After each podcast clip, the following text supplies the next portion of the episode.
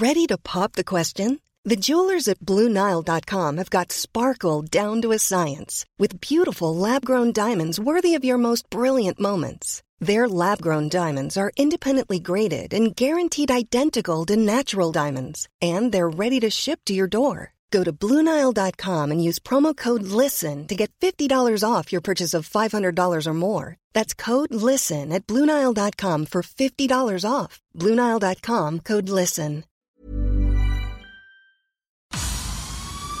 El Heraldo Media Group presenta Periodismo de Emergencia con Arturo Rodríguez, Hiroshi Takahashi y Roberto Aguilar.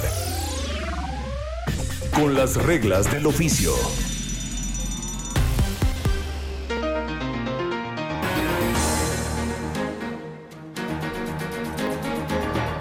¿Qué tal amigos? ¿Cómo están? Bienvenidos. Me da mucho gusto darles eh, la bienvenida a una emisión más de Periodismo de Emergencia. Yo soy Roberto Aguilar y bueno, pues estamos ya conectados justamente con eh, Arturo eh, y justamente vamos a comenzar ya con este día que hay mucha información y mucha información muy interesante. Ya le iremos platicando a lo largo de la emisión de Periodismo de Emergencia. De verdad, muchas gracias por acompañarnos.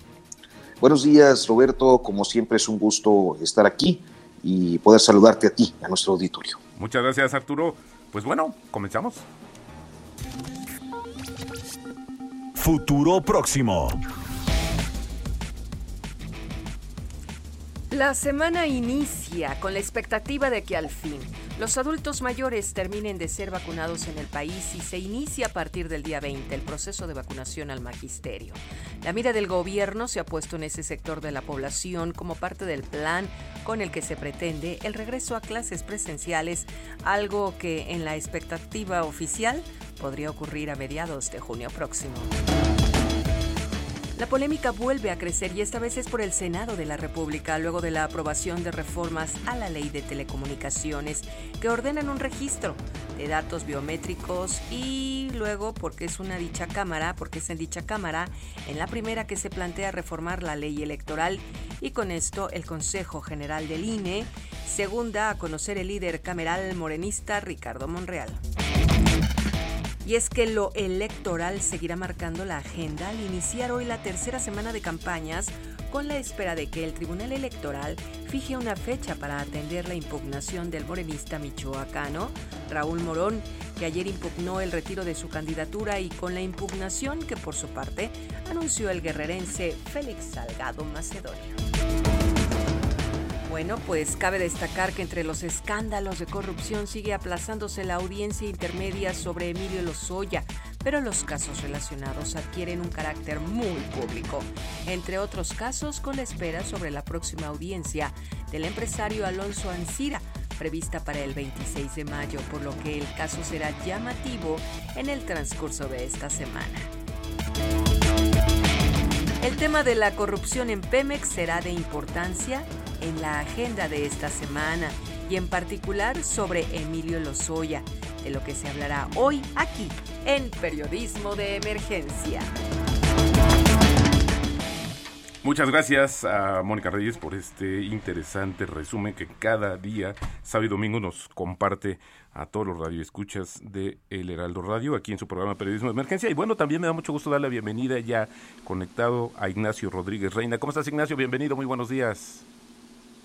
Hola Roberto, muy buenos días, buenos días Arturo y bueno, sobre todo buenos días al auditorio. Aquí ya listos para arrancar con este periodismo de emergencia. Muchas gracias Ignacio. Arturo, bueno, y también ya tenemos en la línea a nuestro primer invitado de esta mañana. Me da mucho gusto saludar a Mario Maldonado, con quien tengo la oportunidad de participar en su programa Bitácora de Negocios todos los días a las 6 de la mañana y que hoy nos va a hablar de un tema muy interesante que no deja de causar polémica, yo creo que y seguirá haciéndolo, el libro que acaba de, de presentar justamente sobre Emilio Lozoya. Mario, ¿cómo estás? Bienvenido, muy buenos días.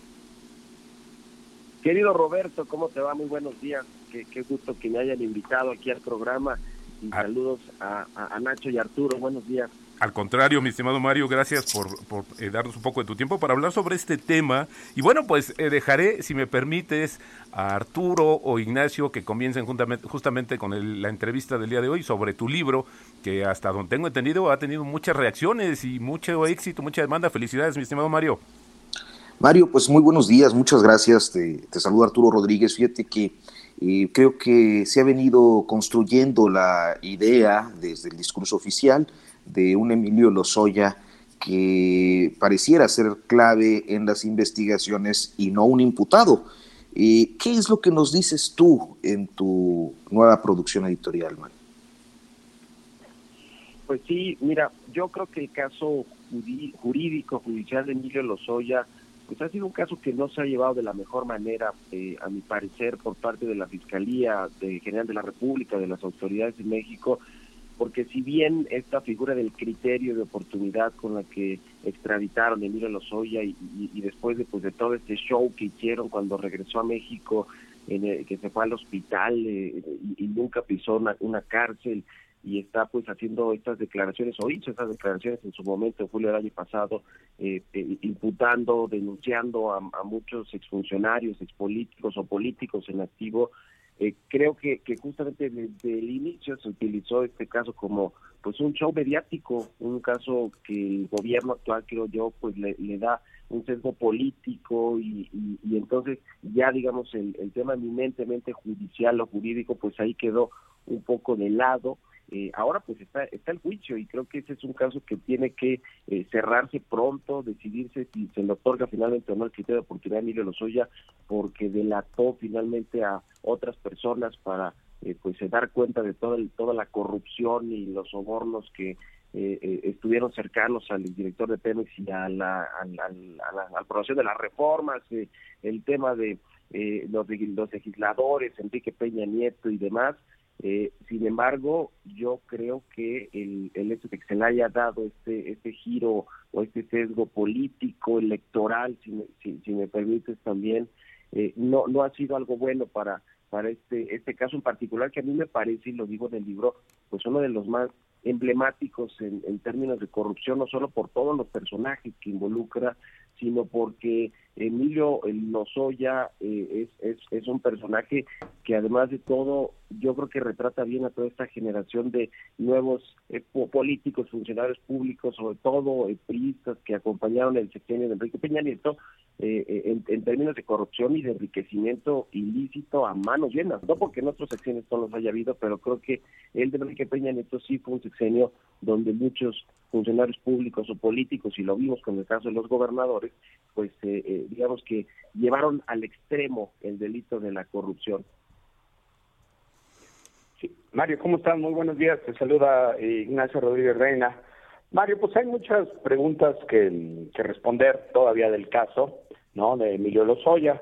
Eh, existe la percepción, y la verdad es que soy uno de quienes piensa así, de que esta investigación eh, a partir de lo que incluso nosotros, eh, mi compañera Alejandra Chanil y yo hemos estado publicando en Quinto Elemento Lab, pero te decía que existe la percepción de que esta investigación va a ser un fiasco. ¿Coincides con eso por una parte? Y la segunda otra parte que me gustaría preguntarte es, esta falta de resultados eh, en esta investigación que hubiese podido ser emblemática, ¿a qué la atribuyes? ¿A, un presunto acuerdo de entre Peña Nieto y el presidente Andrés Manuel López Obrador para que en la medida de lo posible se exonerara o solamente se hiciera eh, eh, un, pues una una ficción de esta investigación, eso a una deliberada negligencia de la de la Fiscalía General de la República o algún otro factor, Mario. Eh, son dos preguntitas. Sí, Ignacio, ¿qué tal? Qué, qué gusto saludarte. Y ustedes han hecho un trabajo excelente y lo, y lo, cité en el libro, algunos de los reportajes e investigaciones que hicieron allí en Quinto Elemento Lab, eh, dando cuenta ahí pues del, del caso, del seguimiento a este caso de Miguel Lozoya. La, la primera pregunta, yo creo que sí es un fiasco, que, que sí eh, este eh, asunto y esta investigación no va a terminar bien y, creo que ya lo estamos viendo, ¿no? Primero porque el presidente se acordarán que cuando se filtró esta denuncia explosiva de Miguel Lozoya que que fue muy muy mediática, ¿no? Pues por los personajes y el lujo de detalle con el que contaba todas estas redes o presuntas redes de corrupción, el presidente observador la dio por válida, dijo que estaba fuertísima y que al parecer pusiera la, digamos que la la declaración a las denuncias de Emilio Lozoya y, y entonces ahí habló de la reforma energética, de la corrupción de Pemex, de los legisladores panistas, etcétera, que aprobaron esta reforma y, creo que desde ahí ya el caso se eh, fue muy desaseado, vaya, desde el inicio, desde, desde el inicio, desde que hay este acuerdo, y, esto responde un poco a la segunda pregunta, un acuerdo entre el fiscal y el eh, general de la República, Alejandro Gertz y el padre de Emilio Lozoya para, para que eh, efectivamente lo, extraditen, que es un, digamos, un personaje muy importante en términos de, que el presidente podría eh, digamos, hablar de cómo se está combatiendo la corrupción y hacía falta, digamos, un, un personaje importante de los sexenios anteriores o el del sexenio de Peña que lo trajeran a México o que lo pudieran imputar, pues, por temas de corrupción. Eh, creo que ya desde ahí el caso comenzó mal y creo que va muy mal porque Emilio Lozoya no ha podido probar eh, eh todos estos dichos y denuncias con pues con las pruebas ahora sí que valga la redundancia con todos estos videos que dijo tener etcétera y entonces pues solamente hay un vinculado a proceso, ¿no? Que es Jorge Luis Lavalle, el ex senador panista, que todavía pues su caso no está juzgado totalmente, tiene tres meses para presentar pruebas, eh, eh, eh, digamos que, que, le permitan no estar, no pisar la cárcel, pues, ¿no? Está en una, en una prisión domiciliaria, bueno, preventiva más bien, ni siquiera como Emilio Lozoya, ¿no? Que puede disfrutar en sus casas aquí en México con su brazalete supuestamente que tiene. y ya desde ahí entonces yo creo que fue un caso que se complicó, que se le complicó a la propia fiscalía. Yo creo que hoy si Emilio Lozoya termina o no en la cárcel, ya no es tan relevante siquiera para el gobierno federal porque el caso fue tan desaseado y eh, eh, digamos se, se usó eh, tanto mediáticamente incluso políticamente que ya el resultado me parece que no va a tener ya la relevancia y por supuesto como lo digo en el libro pone en entredicho la cruzada anticorrupción del presidente López Obrador, este discurso, esta narrativa de que se está combatiendo la corrupción, lo que hay corrupción, lo cual, pues definitivamente eso eso no es verdad, pero pero sí creo que es un caso que que no se no se hizo bien desde el principio, no hay no hubo una buena investigación, las autoridades judiciales en México creo que fallaron y fallaron desde el sexenio pasado porque este caso de Odebrecht que fue lo digamos lo que lo que comenzó a implicar Emilio Lozoya con todo este tema de la corrupción, pues se debió haber terminado también el sexenio pasado, lo patearon, lo patearon y se lo dejaron a, al observador que también pues lo pateó hasta que eh, lo vio como ya digamos un tema irresistible para presentarlo en México como parte de su de su bandera de combate a la corrupción. Y bueno pues estamos en, donde estamos no en un caso desaseado que creo que no va a terminar bien ni para mí lo Lozoya por supuesto eh, ni para quienes acusó porque finalmente pues ya los denunció públicamente aunque no los vayan a, imputar legalmente y para el para el propio fiscal creo yo la fiscalía creo que, que, ha hecho un muy mal trabajo en en términos de la investigación y no ha podido acreditar siquiera, se acuerdan también, eh, eh, una, una orden de aprehensión contra Luis Videgaray, se acuerdan que no pudo eh, la Fiscalía integrar bien un expediente para judicializar el caso de Videgaray o girarle una orden de aprehensión, en fin, no ha podido hacer ni eso y todo indica que es porque no tiene las pruebas que Emilio Lozoya dijo tener. Mario, yo me quedaría también con el tema eh, desde el libro, desde el título, Lozoya el traidor y esta situación del estilo de vida al que estaba acostumbrado Emilio Lozoya y que bueno, pues también habla mucho de esta situación, ligado también antes de, del gobierno federal de, sumarse como funcionario público, pues al tema financiero, al tema eh, de, fondos de inversión, es decir, tenía como este estilo de vida que, que retratas una parte muy bien eh, en, la, en tu libro, pero esto al final del día también anticipaba algo eh, en ese sentido. Bueno, hablas incluso de algunas reuniones que tuviste eh, con él directamente y que, bueno, pues también te diste cuenta justamente de una manera de, de vida, de un estilo de vida de Emilio Lozoya. Sí, Roberto. Eh, yo, yo quise eh, profundizar, escudriñar mucho sobre el, el personaje Emilio Lozoya y la verdad fue a partir de que lo, de que lo conocí o, digamos de esta reunión que tuve de poco más de una hora con él en el 2017, casi un año después de que había dejado Petróleos Mexicanos que lo habían sacado pues eh, eh, porque ahí tuvo mucho que ver en, Luis Videgaray y finalmente Enrique Peña tomó la decisión de, de hacerle un lado del gabinete eh, y, me, di, me di cuenta en ese entonces de la personalidad de Emilio Lozoya, eh, de, digamos, era este, pues sí, funcionario, exfuncionario público que vivía todo lujo, eh, que, que, digamos que yo, yo, decía mucho que le evitaba sobre sobre el resto de los funcionarios públicos, porque así se sentían este, estos funcionarios, y por ahí vino la pugna con Luis Videgaray, porque era, era una lucha de poderes por ver quién era el, el, favorito del presidente, del presidente Peña, por ver quién tenía las mejores relaciones y conexiones en el mundo eh, financiero, eh, internacional, en fin, eh, me pareció un personaje, pues como lo escribo en el libro, pues soberbio, egocéntrico, narcisista, que además, eh, pues eh, efectivamente creía que, que, la vida que él se daba con dinero público, porque él con su dinero privado puede hacer lo que quiera, él se la merecía. Y, desde ahí me llamó mucho la, atención el personaje de Emilio Lozoya. Cuando empecé a hacer la investigación, porque yo en las columnas del Universal he escrito mucho, o había escrito mucho del tema y del personaje que representa o representó Emilio Lozoya en su paso por la administración pública, eh, cuando hacer, digamos, la investigación, no necesariamente para el libro, pero sí preguntaba mucho por el personaje, sus cercanos empresarios que lo conocieron y lo trataron mucho cuando era director de Pemex, me hablaban precisamente de su personalidad, de su, de su forma de ser, entonces, eh, excéntrica y, siempre, hasta, digamos, apegada a, los lujos eh, extremos, pues, ¿no? Y vienen ahí relatadas muchas anécdotas en ese sentido, me, me interesó mucho, como te decía Robert, eh, eh, escudriñar en esta en esta psicología y personalidad de Emilio Lozoya, porque creo que es un retrato este, fiel de cómo piensan los funcionarios públicos y los políticos en México, la mayoría, eh, cuando llegan a un cargo público, que es una oportunidad para, ser multimillonarios, o ser millonarios por lo menos, ¿no? Al, al, amparo de su cargo público, y creo que Emilio Lozoya llevó al extremo este el delito de la corrupción y este tema de enriquecerse por costa de una empresa como este Petróleos Mexicanos. Eh, entonces, hago mucha eh, crónica de, de, lo que sucedió con Emilio Lozoya en sus tres años, casi tres años que fue director de Pemex, lo que rodeó, por supuesto, a esta empresa que sigue siendo la más importante de México y a todos los personajes que denunció. A mí, de verdad me llama mucho la atención. Fueron alrededor de 70 personajes, de los cuales por lo menos 15 son de alto, alto rango, ¿no? Presidentes, secretarios de Estado, legisladores, que hoy tres son gobernadores, en fin.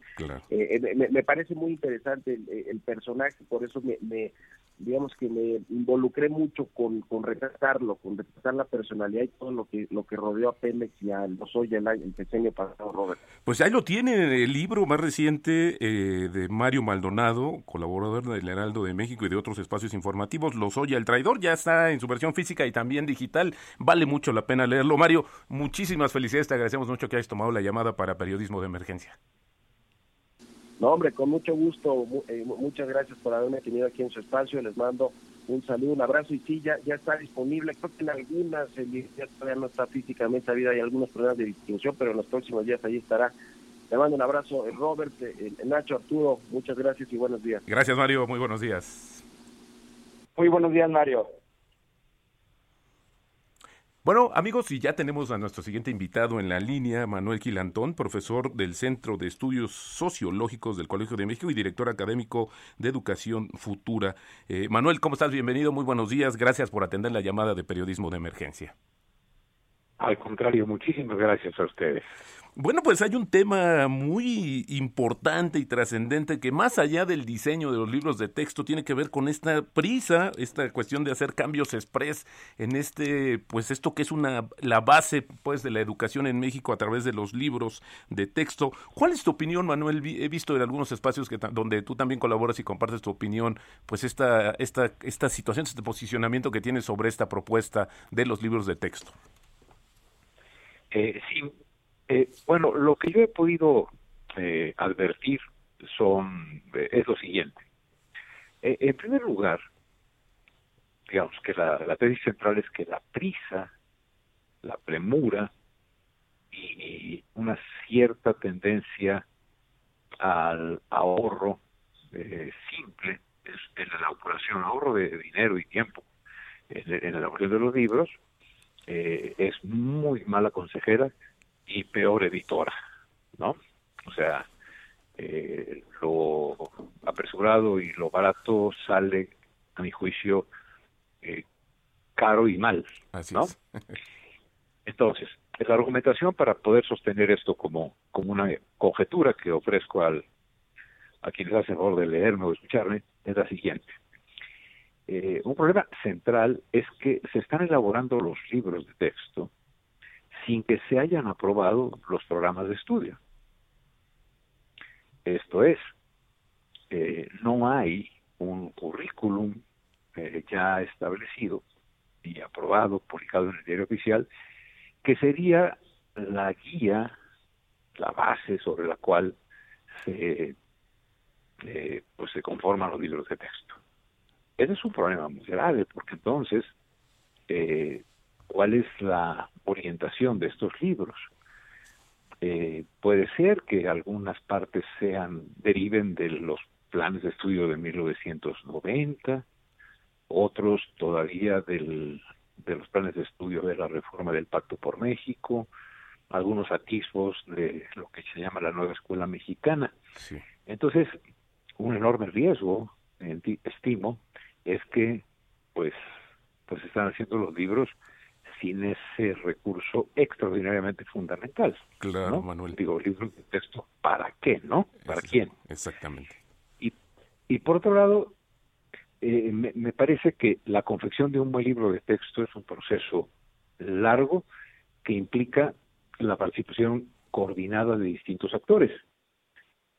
Por supuesto que unos son los profesores y las profesoras que tienen mucha experiencia en su empleo y tienen evidencia de cuando funcionan y no, imaginación y pues, posibilidades de iniciativa muy importantes. Pero junto a ellos, eh, yo creo que tienen que estar colaborando los expertos, no en lo pedagógico, sino en no en la pedagogía puesta en práctica, sino en los en, el contenido a profundidad de los de, las materias. A su vez, pues que participen aquellos que han hecho de su objeto de estudio eh, la pedagogía, entendida como el estudio sobre cómo es que aprendemos los seres humanos, y también no puede faltar aquellos que tienen como profesión y oficio la elaboración de libros de texto y también aquellos y aquellas que ilustran estos materiales que son fundamentales para para apoyar los libros siempre son un instrumento de apoyo para apoyar tanto la docencia como el aprendizaje. Entonces sintetizaría diciendo no hay un currículum que guíe y por otro lado no se han generado los equipos en su diversidad suficiente para que tengamos en efecto como resultado en plazos mucho más largos necesariamente, pero mucho más sólidos, pues lo que realmente es un libro de texto y no una guía mm, como como parchada Así es. Eh, apresurada para empezar el curso, ¿no? Por supuesto. Esa es mi posición. Oye, Manuel, ¿y cuál es el...? sí, perdón, adelante, adelante. No, no, doctor, buenos días. Le, saluda Ignacio Rodríguez. Este, oiga, ¿hay algunas lecturas de esta prisa por, por la reelaboración de los contenidos de los libros del texto? Algunos piensan que el gobierno federal, en otras palabras, lo que está diciendo es que se vale reescribir la historia, que los ganadores les asiste, como, como al, presidente que ganó la elección en 2018, el derecho a, reescribir la historia. ¿Usted qué piensa? ¿Ya, eh, ¿Ve este contenido, ve, ve, esta evaluación como algo que con la que coincidiría? Eh, pero sí, mira, yo, yo creo que, que hay, hay que tomar como punto de partida que no existe, yo diría, no existe libro pero no existe libro de texto, sobre todo, que no tenga una orientación política y una reinterpretación o interpretación de la historia. Eh, digamos, los libros, un, mejor, un buen ejemplo es que los libros posteriores al presidente Salinas estaban llenos de elogios al Tratado de Libre Comercio. O sea, este, eh, ¿cómo decirte? Elevaban a un rasgo fundamental de la historia del país la firma de ese acuerdo, eh, elogiaban sus ventajas, etcétera, quizás escondían sus, sus deficiencias.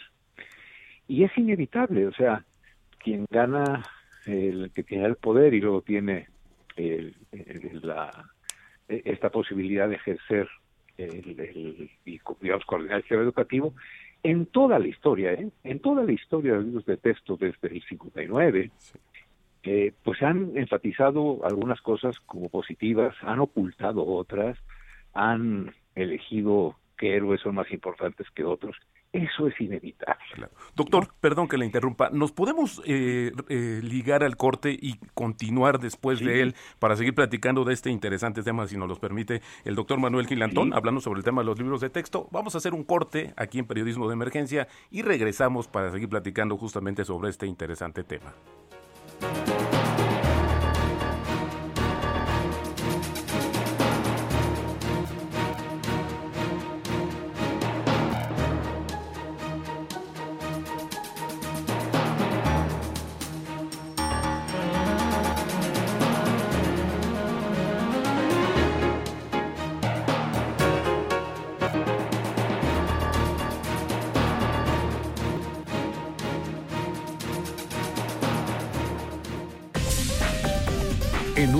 Continuamos. Periodismo de emergencia. Regresamos con las reglas del oficio.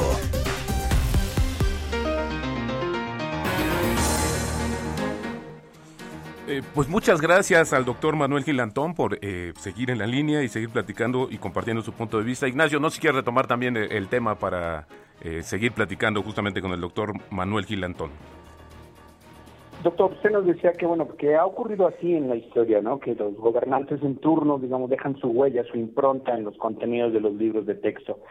Existen también, eh, además de esta urgencia, ¿no? Y de esta prisa inexplicable por la modificación de los de los contenidos, pues ex existen algunas voces que, que piensan que esta oportunidad de reescribir los contenidos eh, conllevan un riesgo también de que en los, eh, en los nuevos libros que, se distribuirán en las escuelas públicas se aproveche para incluir de una manera subrepticia, digamos, algunos conceptos, eh, religiosos, de corte evangélico, sobre todo en el segmento de ética, dado que el presidente, pues digo, ha, ha, ha dado muestras de que se siente un poco inclinado hacia compartir este tipo de, pensamiento y de, preceptos. Eh, eh, ¿Usted coincide con eso o ve infundados estos temores? Eh, bueno, yo, yo diría, Ignacio, que eh, no hay que adelantar vísperas.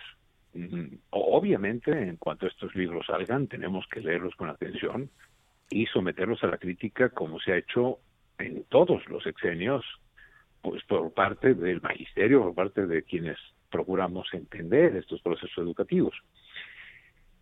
Eh, nosotros tuvimos libros de texto extraordinariamente anticlericales y, más allá de lo laico, eh, profundamente este, como, digamos, contrarios a cualquier dimensión, no de la religión, sino del proceso, del fenómeno religioso como un fenómeno social, derivado de una posición este, que así tenía el grupo que dominaba al país, ¿no?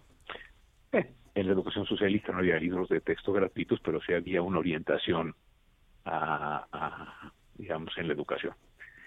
Luego, en, en el de Ávila Camacho en adelante, lo que tuvimos fue una un laicismo correcto, creo yo, eh, y la, pero, pero también, digamos, no una explicación de la desigualdad social por eh, con base en la en la explotación, digamos, para, para hablarlo en esos términos, sino de, de, un elogio al empresariado porque pone en riesgo su capital para que haya trabajo, ¿no? Un, un, poco como que son héroes nacionales.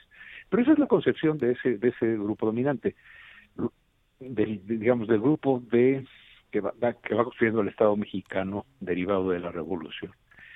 Eso llega hasta 82, más o menos.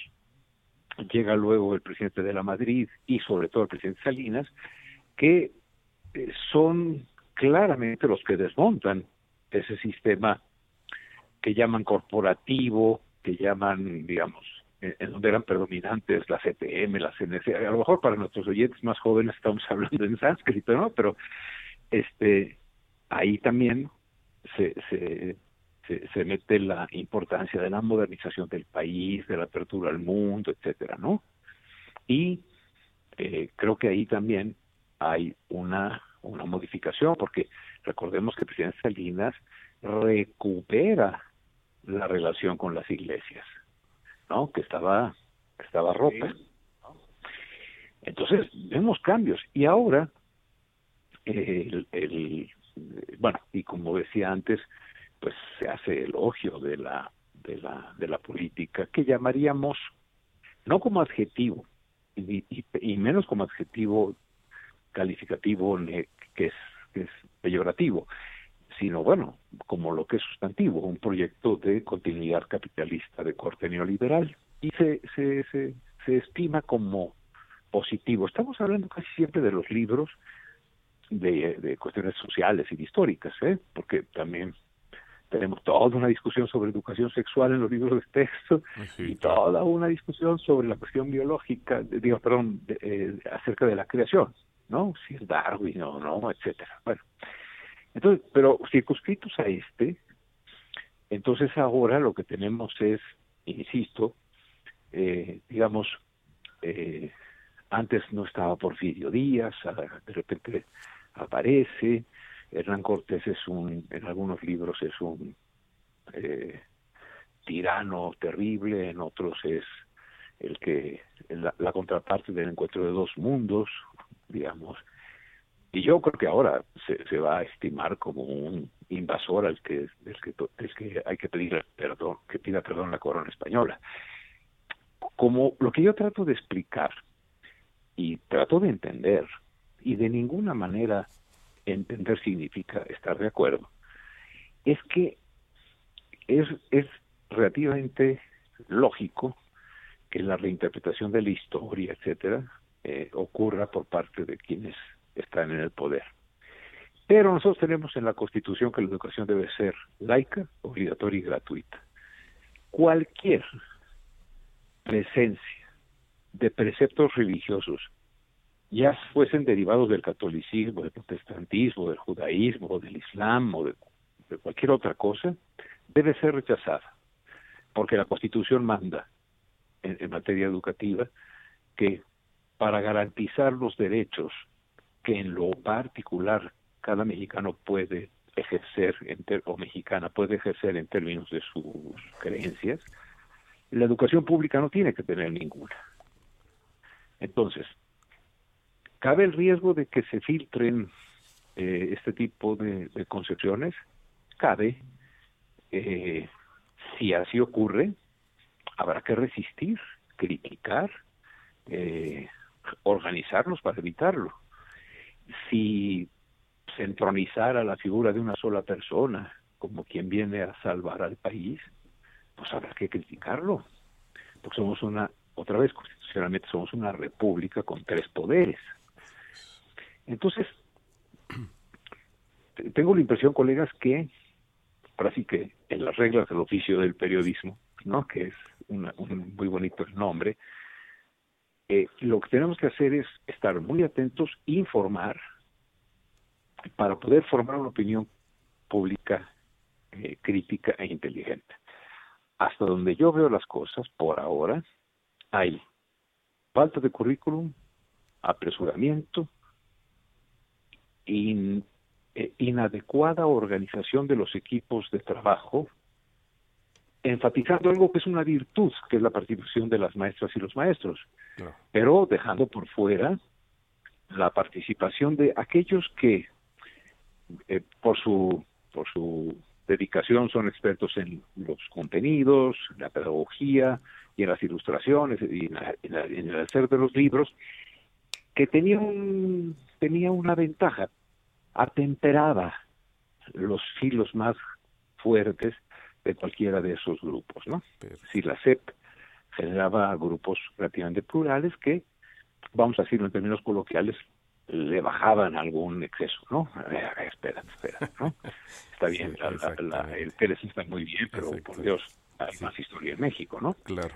Por decir algo, ¿no? Claro, claro. Entonces, de verdad, yo creo que hay que estar muy preocupados, sí, ocupados, más y atentos a que el resultado, este, a ver cuál es el resultado. Pero creo que tenemos todo el derecho eh, a criticar que el procedimiento que se está siguiendo no es el adecuado. hay premura y baratura. Para, no sé si exista la palabra. Exactamente, doctor. Y de verdad. Sí, con esto resume realmente eh, eh, los riesgos y como iniciamos justamente para conocer su opinión, doctor, eh, le agradecemos mucho el, tiempo, doctor Manuel Gilantón, sobre este tema, profesor del Centro de Estudios Sociológicos del Colegio de México, director académico de Educación Futura, alguien que sabe y conoce muy bien este tema. Le agradecemos mucho, doctor, que haya tomado este fin de semana la llamada de periodismo de emergencia y vamos a continuar con este tema para evitar justamente estos riesgos de los cuales nos acaba de hablar. Gracias, doctor, muy buenos días. Gracias a ustedes y gracias por la paciencia. De repente me salen rollos de profesor. Al contrario, doctor, muchas gracias por su tiempo. Un abrazo. Gracias. Con las reglas del oficio por El Heraldo Radio.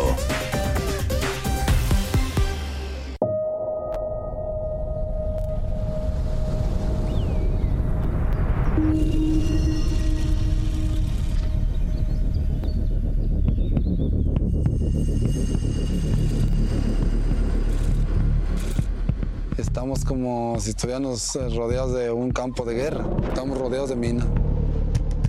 El planeta tiene límites. Si el agua sigue subiendo, Tabasco es lo primero que se va al carajo del país. Éramos unos pajaritos así que libres. La refinería no beneficia en nada. Es un infierno ahí. El río, aunque agonizante, sigue vivo. Creo yo que no se puede acabar con un pueblo para darle vida a otro país como México justifican la contaminación porque dicen, bueno, pues esto genera trabajo y genera beneficios económicos. El problema más crítico Bueno amigos, estamos escuchando de fondo justamente parte del tráiler de esta del tema, una serie sobre la crisis climática en México y tenemos en la línea Pablo Montaño. Él es politólogo del Instituto de Estudios Superiores de Occidente, del ITESO, pero también uno de los productores de esto que decíamos, la serie sobre la crisis climática, el tema. Pablo, ¿cómo estás? Bienvenido, muy buenos días. ¿Qué tal? Muy buenos días, gusto saludarlos, Roberto Ignacio, qué gusto estar aquí con ustedes de vuelta. Muchas gracias, Arturo. Sí, pues bueno, muy interesante eh, estar viendo este planteamiento cinematográfico y además una sinergia de perfiles. A mí me gustaría que nos contaras, Pablo, cómo se da esta, este encuentro de, de eh, pues sí, de diferentes disciplinas para generar pues un proyecto tan ambicioso. Pues eh, tiene una, un origen un tanto, digamos, fortuito. Eh, Gael, empezamos una conversación alrededor del tema de cambio climático a partir de mensajes que intercambiamos en las redes sociales, de algo ha servido Twitter, ¿no? Eh, y empezamos a comentar, ¿no? De cómo cómo vivimos cada uno de, de, nuestras trincheras. Yo tengo ya tres años dedicándome a la comunicación del cambio climático y Gael me compartía que él tenía también una inquietud muy grande por este, esta gran crisis. Y, y en dentro de la conversación empezamos a platicar de que uno de los pasos que faltaba o que encontrábamos necesarios era hablar de la crisis climática desde el, contexto mexicano, es decir, eh, qué significa la crisis climática para nuestro país, dónde se está viviendo, dónde se ve, cuáles son sus puntos de quiebre, quiénes son los actores que están, digamos, en el territorio ya enfrentándola y, y qué cuáles son también las alternativas, que es una de las cosas que se, se buscan con la serie. Entonces, a partir de esta conversación empezamos a estructurar eh, estos seis episodios, ya se estrenó el primero, que fue el de agua, eh, quedan cinco más, eh, donde desde distintos eh, temas, los subtemas, por decirlo así, y desde distintas locaciones del país, platicamos de cómo se ve la crisis climática, ¿no? Y, y bueno, pues ya lo que siguió fue contactar organizaciones locales, activistas, expertas, eh, gente que supiera de, desde distintos, eh, distintos eh, digamos, planteamientos, explicarnos el conflicto que se estaba viviendo en ese territorio, y luego vino una tarea monumental ahí donde el equipo de la Corriente del Golfo, y particularmente el director Santiago Maza, pues que fue hilar todo esto, ¿no? Armarlo, hacer de, de todos esos testimonios que recuperamos una pieza comprensible que te comunicara algo. Sí, Pablo. Bueno, a mí se me olvidó, perdóname, pero Además, Pablo, de ser politólogo y productor de esta, de esta serie, tiene una amplia trayectoria en todo el tema que tiene que ver justamente con el medio ambiente y desarrollo sustentable. Y yo en ese contexto, Pablo, te preguntaría si esto, esto nos puede dar también un indicio de que podemos hacer algo real contra toda esta, esta, e, esta degradación del medio ambiente que se está generando específicamente en México. En el tráiler, pues hablan de muchos casos que recurrentemente, cada año, noticiosamente lo estamos hablando, pero pues no hemos visto que avance una solución sobre este tema. ¿Crees factible que esto pueda suceder? Yo, creo que hay un, hay un tema muy importante ahí que es siempre va a haber algo que podamos hacer para enfrentar la crisis climática. Eh, estamos muy acostumbrados a historias lineales donde o ganamos o perdimos, ¿no? O sea, logramos o no logramos eh, vencer el reto de la crisis climática. Y el problema con la crisis climática y la degradación ambiental es que siempre puede haber un punto más allá de donde estamos ahorita parados. ¿no? La, eh, la crisis climática la resumimos en tratemos de evitar que se siga calentando nuestro planeta, ¿no? la temperatura global. Ya hemos incrementado la temperatura del planeta en 1.1 grados, la meta que está fijada ahorita por las Naciones Unidas y por varios colectivos, organizaciones que están buscando perseguir es no rebasar los 1.5 grados. Pero la realidad es que si los rebasamos los 1.5 grados, la meta va a ser no llegar a los 2, sino llegar a los 3. Es decir, cada umbral que rebasamos va a acarrear una serie de consecuencias cada vez más graves la una que la otra. ¿no? Entonces, siempre va a haber algo que hacer y yo creo que también lo que buscan mostrar estos documentales es que hay gente en el territorio, en los territorios, en, las zonas rurales, en las comunidades indígenas, eh, desde las organizaciones civiles, que están proponiendo, que están poniendo al frente las, las, las soluciones que se pueden llevar a cabo. ¿Qué es lo que falta? Que es ahí una, una pregunta del millón. Lo que falta es una presión desde la población política, una presión social, que obliga a que las decisiones que se tienen que tomar se tomen ya porque la, al final de cuentas son las que estamos tratando también proyectar con esta conversación que queremos detonar, porque al final de cuentas es lo que nos falta, una conversación sobre la crisis climática y que espacios como el de ustedes, que celebro que estemos aquí hablando de esto, estemos conversando comúnmente de, de la crisis climática, ¿no? Que no sea algo de lo que se hable nada más de vez en cuando, sino que con la cotidianidad estemos siempre transversalizando nuestra conversación, nuestras problemáticas, porque todo lo toca eh, la crisis climática, por eso se llama el tema, ¿no? La, la serie porque todos los temas, lo que ustedes me pongan sobre la mesa, se va a ver tocado por la crisis climática. Exacto. Ignacio. Sí. Pablo, buenos días, ¿cómo estás? Te saluda Ignacio Rodríguez. Este, oye, Pablo, en, en la presentación y en los materiales eh, eh, que están incluidas en la, en, la página, en la corriente del Golfo, donde ustedes están presentando esta serie web, hay un par de frases que a mí me parecen muy relevantes. Una de esas que dices, nadie escapa al clima, todo parece estar colapsando y no nos damos cuenta. ¿Qué nos están queriendo decir, Pablo, con esto? Eh, mira, Ignacio, lo que estamos comunicando ahí es lo que, lo que vengo diciendo ahorita, ¿no? Eh, problemas de desempleo, de seguridad, de salud, de migración, eh, de derechos humanos, todos van a verse tocados por el clima. Nadie lo va, nada lo va a poder escapar. Yo aquí, eh, yo estoy residiendo en Guadalajara. Hace dos semanas tuvimos una situación muy particular donde no tenemos agua todos los días, estamos teniendo pandeos y donde se empezó a incendiar el bosque de la primavera, ¿no? Entonces, en un mismo día yo tenía que tener las ventanas cerradas, no tenía agua corriente y podría yo pensar que son dos problemas aislados el uno del otro.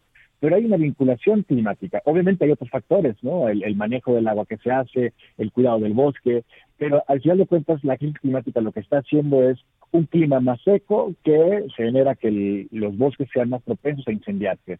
Y al mismo tiempo, el aumento de temperatura se incrementa la evaporación, también la sequedad del suelo absorbe más agua. Entonces, estamos viéndonos atravesados por múltiples problemas al mismo tiempo y así se ve la crisis climática. Por eso luego es tan difícil eh, ponerle el dedo y decir, ah, aquí está la crisis climática. Pero la crisis climática es esta combinación de factores que se van envolviendo y que se van acelerando y incrementando. Entonces, lo que estamos tratando de decir es, ya está aquí. ¿no? Dejemos de hablar del cambio climático o crisis climática como estamos haciendo nosotros en este documental para, para mostrar la urgencia que existe.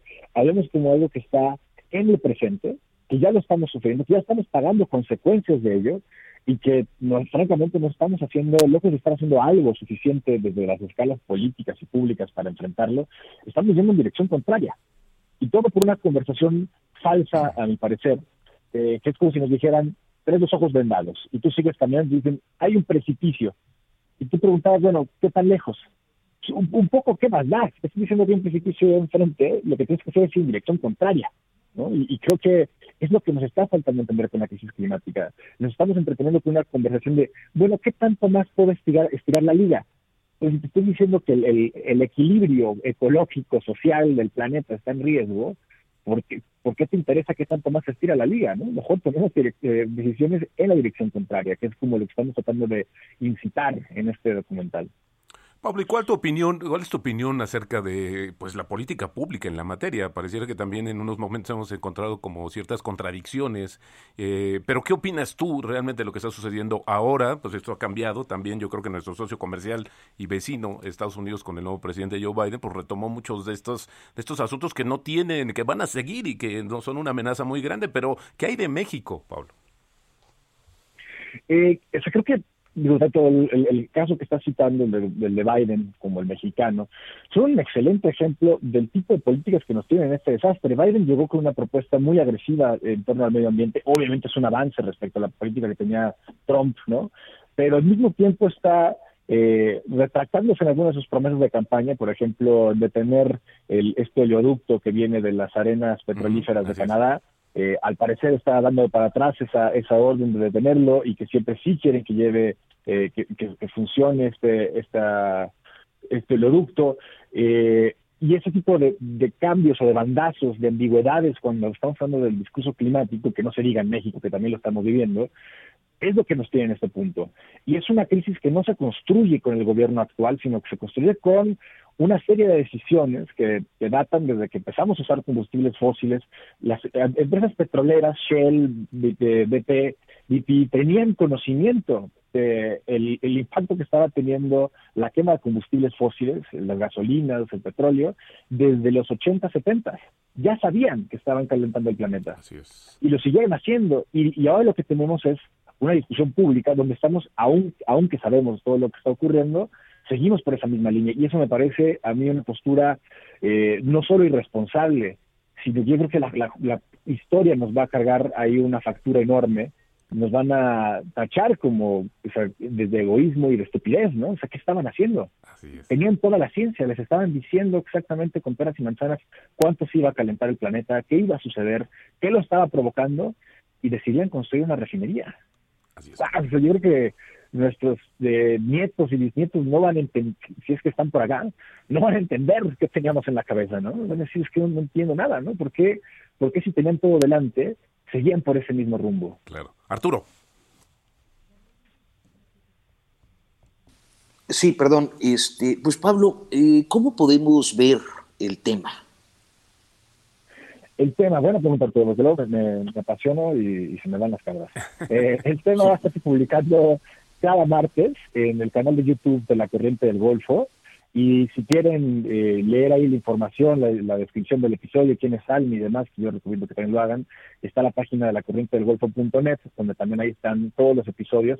Se va a ir estrenando uno cada semana. Empezamos la semana pasada, o bueno, esta semana está terminando y eh, hasta el 18 de mayo estarán saliendo episodios. Y los, los temas que estaremos tocando son, ya, ya se publicó el de agua, sigue calidad del aire, luego nos vamos como, con carbón como combustible, energía, eh, océanos y alimento. Son los seis temas que estamos tratando en esta serie eh, del tema. Y es, esta es una primera temporada, Pablo. Eh, nos preguntan eso y digo, no, no teníamos nada de respuesta, pero de tanto que lo preguntan que me dan ganas de decir que no. Pero ya, ya les avisaremos si, si logramos que esta no sea la, la primera y última temporada. La verdad es que hay tanto que hablar al respecto de, esta conversación que, que, yo creo que ameritan varias temporadas.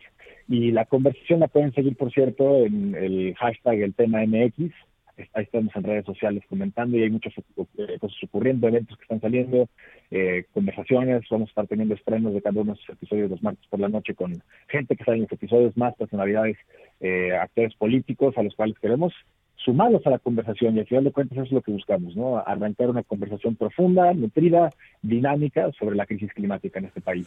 Pues muchas gracias Pablo Montaño, uno de los productores del tema, serie sobre la crisis climática en México, amplio conocedor de todo lo que tiene que ver con esta situación del cambio climático. Eh, Pablo, muchísimas gracias, saludos hasta Guadalajara. Gracias Arturo Ignacio, un gusto siempre. Hasta luego, un Pablo, saludos, muchas gracias. Muy buenos días. Gracias. Igualmente. Pues Fíjense que estamos ya terminando eh, la edición de hoy, pero no, no me, eh, me gustaría comentar algunos temas. Fíjense que acaba de anunciar Alaska que a partir de junio va a empezar a, vacunar a los turistas que lleguen por allá. Y mañana, justamente en Estados Unidos, el país que lleva la tasa más rápida de vacunación, pero también la de contagios, pues se abre básicamente a todos los adultos este, este exhorto, esta invitación de que se vacunen. Y bueno, pues también acá ya hemos visto con mayor énfasis este turismo médico, Ignacio Arturo, de varios mexicanos que pues tienen tienen las posibilidades y pues están yendo a vacunar a Estados Unidos y donde veía algunos datos es que hay más mexicanos que han sido vacunados en Estados Unidos que en, el propio México. Así es que están muy pendientes sobre ese tema. Están las, las filas enormes por lo que me dicen de mexicanos que eh, pues se meten aún en los lugares donde se requiere cita. Ya ves que depende de la ciudad a donde se llegue el proceso de vacunación. Pero bueno, se meten a las filas, les hacen una especial y ahí van avanzando. Así es que hay que estar muy pendientes para la siguiente semana y yo sumaría con este sesgo económico que me gusta, que vamos a estar muy atentos. El jueves se va a conocer la inflación de la primera quincena de abril y va a estar un tema ahí bastante complicado porque no es nada más hablar los combustibles, también los alimentos se nos están encareciendo y esto también producto de la Semana Santa. Así es que pues habrá mucho que platicar en la siguiente emisión de Periodismo de Emergencia. Gracias a todos por el favor de su sintonía. Arturo, Ignacio, muy buenos días. Buenos días. Y ya el próximo sábado estará Con nosotros.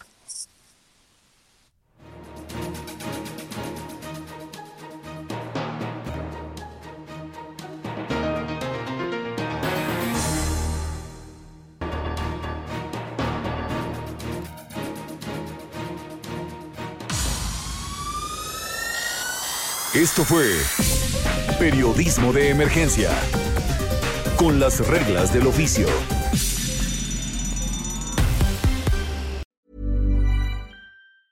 ¿Tired of ads barging into your favorite news podcasts? Good news. Ad-free listening is available on Amazon Music for all the music plus top podcasts included with your Prime membership. Stay up to date on everything newsworthy by downloading the Amazon Music app for free or go to amazon.com slash news ad free. That's amazon.com slash news ad free to catch up on the latest episodes without the ads.